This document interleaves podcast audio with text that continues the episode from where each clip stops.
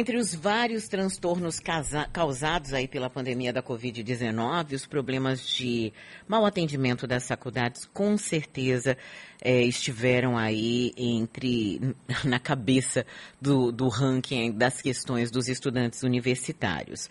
Houve de tudo, mudança de turno, atraso na entrega de diploma, turmas sem, é, é, sem professor, é, aulas inadequadas, enfim. É sobre isso que a gente vai conversar agora com a advogada especialista em direito educacional, doutora Aline Nunes. Bom dia, doutora. Bom dia, Silvana, tudo bem?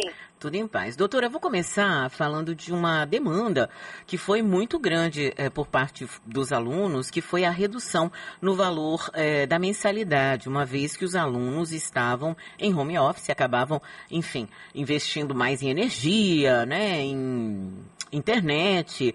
E, na teoria, a universidade tinha uma redução de custo, digamos assim. É, o aluno tem direito realmente, ou tinha direito, ou pode recorrer ainda à redução da mensalidade no ano passado, em que as aulas foram online? É, Silvana, no início da pandemia começou a ter essa discussão, né? Mas, na verdade, com o passar do tempo, acabou sendo fortalecido é, o argumento de que, na verdade, o, valor da mensalidade tem que ser o mesmo, até porque a estrutura da, da universidade, ela permanece ainda que online, porque depois os alunos vão usufruir é, da estrutura que ficou sendo uh, feita a manutenção durante o período de afastamento das aulas presenciais. É, então, por conta disso, está é, sendo difícil discutir nos tribunais sobre a redução da mensalidade é, do curso, né? Claro que cada situação precisa ser olhada com cuidado, porque tem alguns cursos em que realmente houve, por exemplo, uma grande demissão de professores, ou realmente uma, é, uma redução nos gastos, e aí deve importar numa redução também das mensalidades. Uhum. Agora, doutora, e com relação, por exemplo, a fechamento de turnos, né? A gente viu aqui mesmo entre uh, os, os estagiários do jornalismo, Vários deles tiveram que sair é, do turno noturno, né, do período noturno, e para o período matutino, porque a faculdade simplesmente encerrou o grupo. E isso teve um impacto, claro, na vida daqueles que trabalhavam, daqueles que tinham dois estágios ou até mesmo daqueles que não tiveram a oportunidade de mudar de turno no estágio. É, nesse caso, é, a universidade, quando o aluno faz um contrato com a universidade, ela, ele já disciplina qual que vai ser o, o, o período, se é noturno, se é matutino, se é vespertino. Então, quando muda essa situação, você está alterando uma situação que está no contrato. Então, o que, que a faculdade deveria Informar claramente e, e demonstrar qual que é a impossibilidade de oferecer, por exemplo, o curso no noturno. É, e muito provavelmente não tem uma justificativa muito clara. Então, os alunos eles têm que se organizar, pedir para manter no mesmo período em que eles assinaram o contrato, porque não tem uma justificativa clara para essa mudança. É, e aí, se tiver ainda negativa da faculdade, avaliar também ingressar com ação judicial. Uhum. Doutora, uma outra questão também que aconteceu é, com alguns alunos foi a dificuldade de acesso a documentações, né? É, em especial no final do ano. É interessante isso, né? Como é que o aluno pode proceder se ele se sentir prejudicado? O direito do aluno à documentação é um direito tão fundamental que mesmo que ele esteja devendo para a faculdade, ele tem direito a receber seus documentos, seu histórico escolar, se ele já tiver sido formado, é, o documento de colação, né, a colação de grau, é, a conclusão do curso. Então, toda a documentação do aluno, ela deve ser dada pela faculdade, independente da situação financeira desse aluno.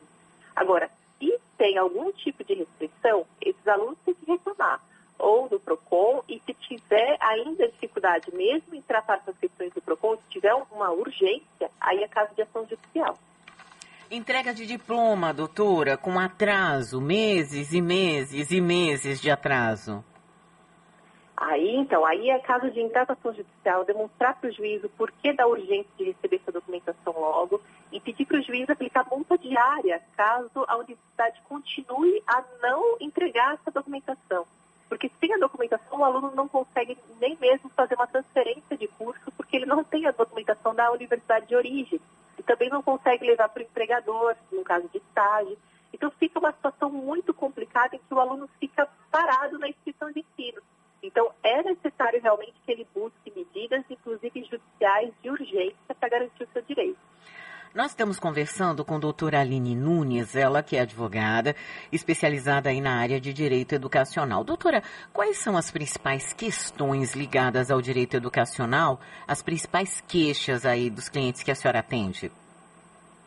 É, a gente atende desde questões envolvendo educação infantil até o ensino superior, uhum, né? A gente uhum. tem uma regulação muito vasta sobre essa área, então sempre tem muitos conflitos, desde conflitos em escolas, como em conflitos também no ensino superior, né? Sobre esse assunto que a gente também já conversou, sobre uh, esse impedimento de acesso de uh, documentos, acesso a vagas, processos seletivos que não foram feitos de acordo com o edital. Então a gente tem um, um vasto caminho aí para percorrer no direito educacional e que os alunos têm que ficar atentos aos seus direitos. No caso da educação infantil, o que mais aparece assim para a senhora? É, a gente tem muitas questões né, que acontecem nas escolas, por exemplo, acidentes é, ah. e ambientes escolares, isso acontece com uma certa frequência. A escola precisa se cercar de todas as medidas possíveis para proteger as crianças, né, para que elas é, tenham, uh, não tenham acidentes, né? É, e também muitas questões envolvendo é, acesso, né, período de matrícula, o corte etário, que é uma definição nacional para quando a criança ela ingressa né, na educação infantil e também no ensino fundamental.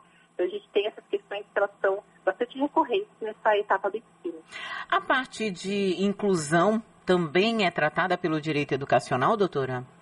Sim, a inclusão é fundamental. A gente tem cada vez falado mais sobre isso, porque a gente permite, né, com a inclusão de pessoas com deficiência, né, no ambiente escolar, é, que esse ambiente seja diverso. Então, é bom tanto para a criança que entra, que é de inclusão e que vai vivenciar aquele ambiente educacional, como também para as crianças que não são de inclusão, né, que vão conviver com o diferente, vão saber tolerar o outro, vão saber enxergar o lugar do outro, que é, no fundo, o objetivo da educação. Então, esse assunto também é bastante recorrente. Também, se tiver violações, os pais têm que se reportar ao Ministério Público ou então ingressar com uma ação judicial, porque não pode haver qualquer distinção de tratamento entre alunos de eh, inclusão e de não inclusão. Eles devem pagar o mesmo valor de mensalidade, no caso de escolas privadas, eh, e também precisam de uma tutoria né, e de um apoio pedagógico um pouco mais intenso, a depender da situação. É isso que eu queria deixar mais claro até, doutora Aline. Quer dizer, se eu tenho um filho, um filho por exemplo, que está é, uh, tá dentro do espectro, do espectro autista e ele precisa de uma assessoria, de um acompanhamento um pouco mais específico ao longo das aulas, a escola pode cobrar que eu coloque esse, eu não sei o termo correto, mas que eu coloque essa pessoa de apoio ou a escola é quem tem que fornecer esse apoio para o meu filho? Não, a escola deve fornecer sem cobrar qualquer valor adicional.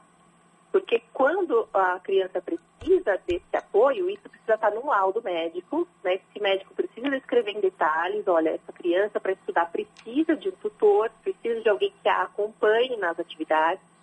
E é uma responsabilidade exclusiva da escola, seja pública ou privada. O valor não deve ser é, passado para os pais.